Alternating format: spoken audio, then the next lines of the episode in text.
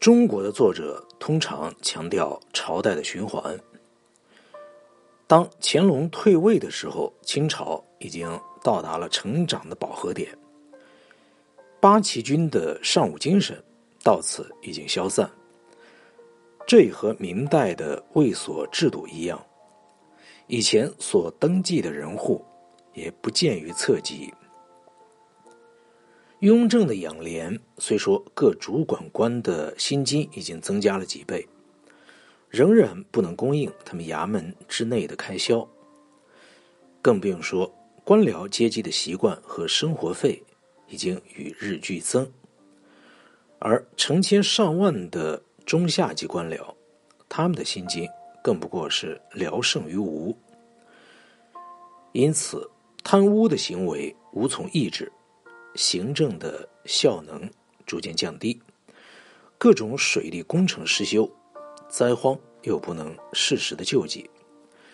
人民铤而走险，为盗为匪，也就势所必然了。这一连串的发展前后见于中国的历史，在西方和中国针锋相对的前夕，清朝已经未战先衰。那么今天距离当时已经过去了两百年，我们的观点因此也应该伸长。前述的四个皇帝的记录，初看起来是光辉灿烂，但是从宏观的角度来判断，已经是与时代相违。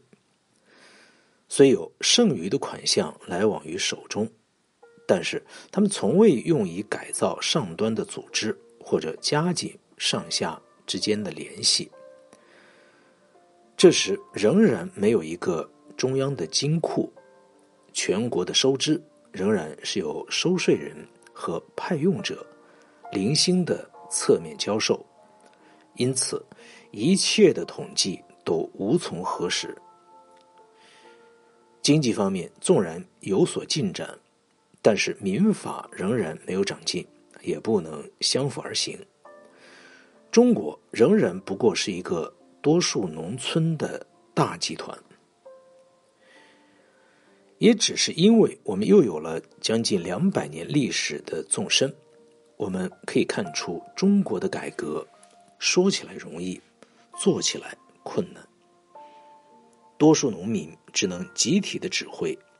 官僚即一千五百个县为可以互相兑换的职位。也不便让他们互相的竞争，以增进技术上的进步。唐宋的历史已经有借鉴，第三帝国要想领导全体大众，只能注重那些共通的地方，那就只好着眼于意识形态的和谐了。当我们检阅科举考试的内容、人事考核的程序，以及地方政府的施政的情况，我们可以看出其依赖于意识形态的情形是极为显著的。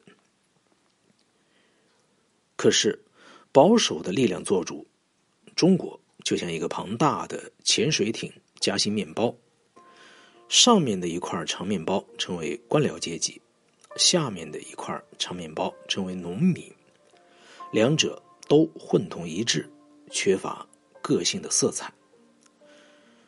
当中的事物，其为文化的精华，或是施政方针，或者科举考试的要点，无非都是一种人身上的道德标准，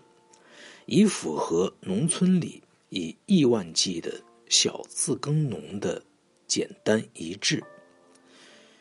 以这样的道德标准辅助刑法，中国。缺乏结构上的实力，足以成为一个现代国家。